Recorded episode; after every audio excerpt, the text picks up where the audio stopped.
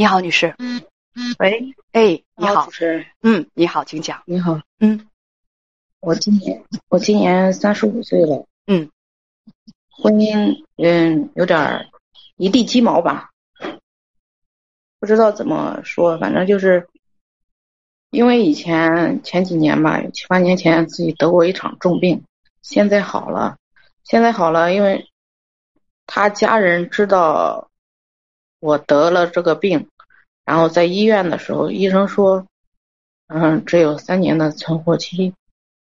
他当时因为孩子小嘛，然后我前几年跟他一块儿出去，不说怎么的，反正相互扶持吧，出去挣钱。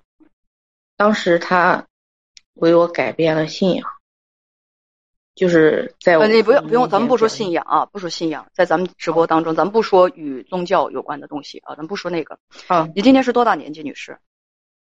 今年三十五岁，嗯，今年三十五岁。你的丈夫呢？你一样三十五岁，你告诉编辑说你结婚十四年了，孩子几个孩子啊？一个孩子十二岁，嗯他是十二岁。嗯，其实八年前你得的那个重病，你告诉编辑是癌症是吗？对，现在好了。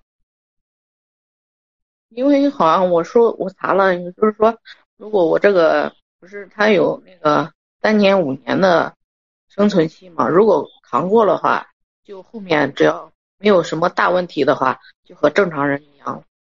嗯，那因为我得的那个是，嗯，要就是有一种，如果复发的话，就比别人的严重一点，但是如果不复发的话，后面的话比普通的又又能延缓一下，就是生长生存期。我懂了。嗯，但是但是呃，你不用解释了。但在我看来，这就是好了。我觉得你就是好了，一定不会再复发的。但是每次吵架的时候，他都在时刻提醒我，得过这种病，你和正常人不一样，因因为我才能活下去，因为我你是说谁？你丈夫？对，而且我得这个病的时候，我刚开始我不知道有那么严重，嗯我就我就说那个病不太好嘛，我说女性的话就是很很容易得那个病，医生说这个病都是容易就是气上面就是生气，嗯，长期郁闷堆积起来的，因为我父母还有我的上一代。我周围的所有人都没有得过这种病。我刚开始得这病的时候，就前期的话就是一点点，我以为就是正常的一个小结节，但是后面没想到它会发展的很快，几个月之内已经病变的比较严重一点。我嗯我我接受不了，然后就可以。说呃所有人说我就在外地看的病，我就说，我本来平常也不经常在家，你们就告诉别人我出去上班去了，出去打工去了，不要告诉我，不要告诉别人我得了这种病，因为我有我那时候得病的时候二十多岁，不想让人家知道，但是我回来的时候，回到家的时候，别人以关心我的名义来刺探我的病情。就是知道我活不多久了。你说别人是谁？我的亲戚还有他的邻居，他的亲戚。你怎么知道他们来就是为了刺探你活多久呢？他们说还需要还要看多久，因为后面要需要化疗，还需要放疗。也许他们只是想来看看你，慰问一下你的身体。嗯，我我刚开始其实我跟你讲，我的我不知道怎么讲，反正我就昨天和他又吵了一架，我现在就是说话可能有点颠三倒四吧。他的家庭吧，他是弟兄三个，有一个姐姐，他是老小。我和他结婚的时候，他什么都没有，我的家庭条件比较好一点。然后我父母在我结婚的时候，陪送了我一点东西。结完婚之后，才没几天，他爸就想把我爸陪送我的折子拿出来供他做生意使用。他那个生意根本就不行，我就后面没有给，没有给他就想方设法的，女士，在我面前，咱们跑题了。嗯，你跟编辑是这样说的：八年前你得了这个重病，现在身体呢还不错。你跟编辑讲说，自从你生病，丈夫和公婆对你的态度就有了很大的变化，人前各种动不动嘘，人前各种伪装好人。你说没人的时候，你丈夫动不动就咒骂你早点死。对，是的，你提离婚，他们又不答应，你丈夫不答应是吗？他为什么不答应？对他们说，他们他就说你这样谁要你？你带着孩子，你你上哪？除了我你不在的时候，我我能买个棺材把你埋了。他说你要死，你早点死。有，我现在，呃，前几有一个月前跟他吵一次架，然后搞得身体有点气血不和，浑身乏力。我我现在拿着中药喝了。他说你喝什么喝？你都是，就是浪费钱，也不如早点死，死了都解都解脱了。然后前几天，我跟他说：“那你回来吧，我也不拖累你，也不怎么的。回来，你们俩分居了。他在外地，我在县城带孩子上学。我再问一问，然后我说，嗯，那么你现在有工作吗？我现在我今年没上班，因为我身体不太好。这我以前都在上班。你们家钱今年的话，我就听我说，钱是分开花的，因为你没上班，总得有生活费用。是你丈夫他工作，他工作对，但是我今就今年我我以前也上班着呢，我也有积蓄。那你们现在你跟姑娘的生活，在县城里带着姑娘上学，花的是你丈夫每个月提供给你们的生活费，还是你的积蓄？我父母帮忙挣着呢，然后他也给一点，但是每次给的时候跟你说你要钱的时候就关机，他跟你说啊，马上要给你打卡上了，打了一一个多月，我卡上还专门让我办了个银行卡，就没有银行卡一分钱都没打，一要钱就是啊，改天、明天、后天，人家银行就给你打上钱了，但是我等等就没有。你们是有共同财产的，对吧？比如说共同的房子、积蓄。积蓄的话，他已经，嗯，各种理由吧。本来他说要买那种车，他自己手里面钱不够。有没有我说那你有房子有，车也有。房子有，车也有，是吧？对，嗯，房子、车、积蓄，这都是你们婚后的共同财产。但是那个房子是我们俩婚后自己就是在老家盖的一套房子，车是他各种的，就是我有一点积蓄，前期在我手里面，因为以前我没有生病，所以钱都在我手上。嗯，钱是都在后面就是你的手上。就是问一下，你们两个有没有共同财产啊？如果有共同财产的话，那么离婚的话一定会分得到，一定会分得到啊。呃，你跟编辑讲说呢，你想离婚，他们又不答应，因为孩子没人照顾。你的丈夫既不想出钱，也不想出力，你想带着孩子离开的远远的，又怕你身体不好，孩子没着落，问该怎么办？让我比较高兴的是，你现在呢情就是说，嗯，病情已经不错。让我比较担心的是什么呢？你现在这个情绪是不对劲儿的，它是不好的，对身体一点儿都不好。你现在的这个情绪，如果再继续这么下去，我觉得对你的身体康复啊，那真真不是一件好事儿。所以你现在要做的就是什么呢？努力的寻找一种生活方式，让自己能够心情愉快、身体健康的和你的女儿高高兴兴、开开心心的生活在一块儿。这是我们的宗旨。你能听明白吗？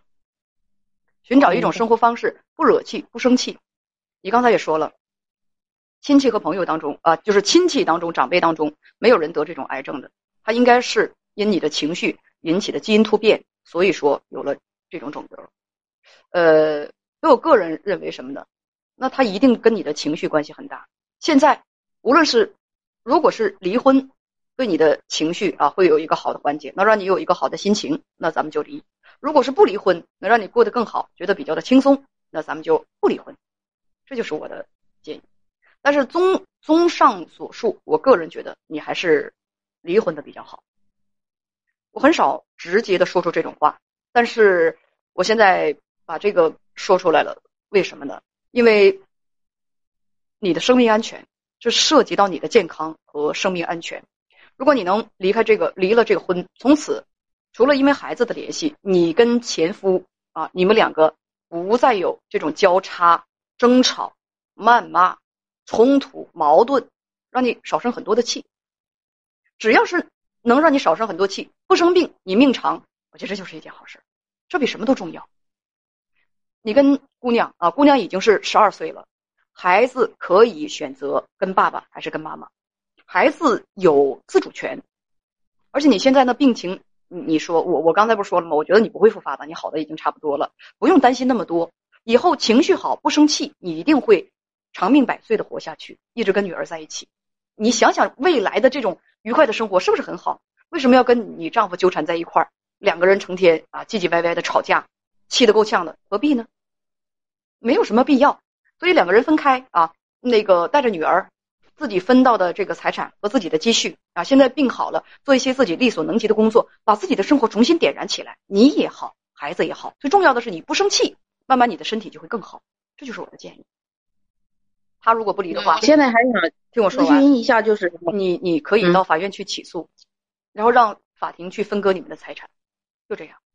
嗯，他把我财产也转移了，可以去查，找个律师去查。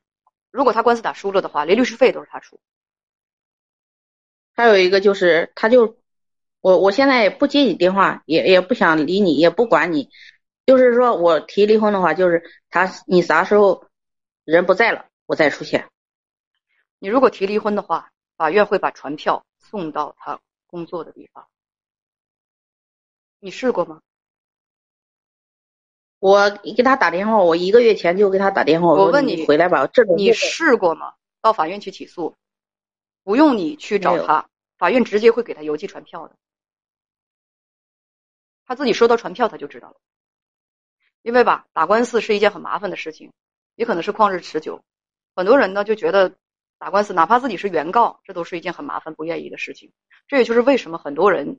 明知道法律可以解决自己的问题，怕麻烦啊，就不愿意去打这个官司。但是你真的是没有办法讲理、没有办法说话的时候，用法律来维护自己的正当权益，是最简洁、最正确的方式。别怕麻烦，你不用去打电话找他。你要是真想跟他分开的话，你不用去打电话找他，你就你就直接你就那个给他发一个信息，说说咱们能不能坐在一块儿啊？咱们心平气和的把这个事儿办了。不能啊，不能，我到法院去起诉你啊，我就提前告诉你一声。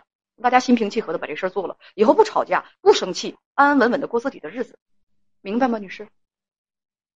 我明白，嗯，我就是，就是后面有一句就是担心我，就是害怕以后如果孩子没有着落，除了其他的我也不担心，因为我我也有能，也有挣钱的能力。听着，孩子现在十二岁，你是他的监护人。如果说孩子归你抚养的话，如果是，当然我。觉得没有那种如果啊，孩子的父亲，他爸爸只要活着，这孩子肯定是他爸爸抚养。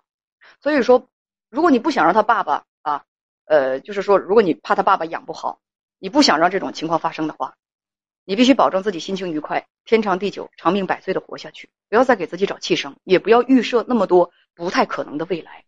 说了，咱要达成共识，你已经好了。别再胡思乱想，胡思乱想对身体没有什么好的影响。只要你情绪好，不生气，积极乐观的，你一定会长命百岁的活下去。姐妹，你知道吗？我接起你的电话，你的声音沮丧、苍老，你的声音冷漠、无望。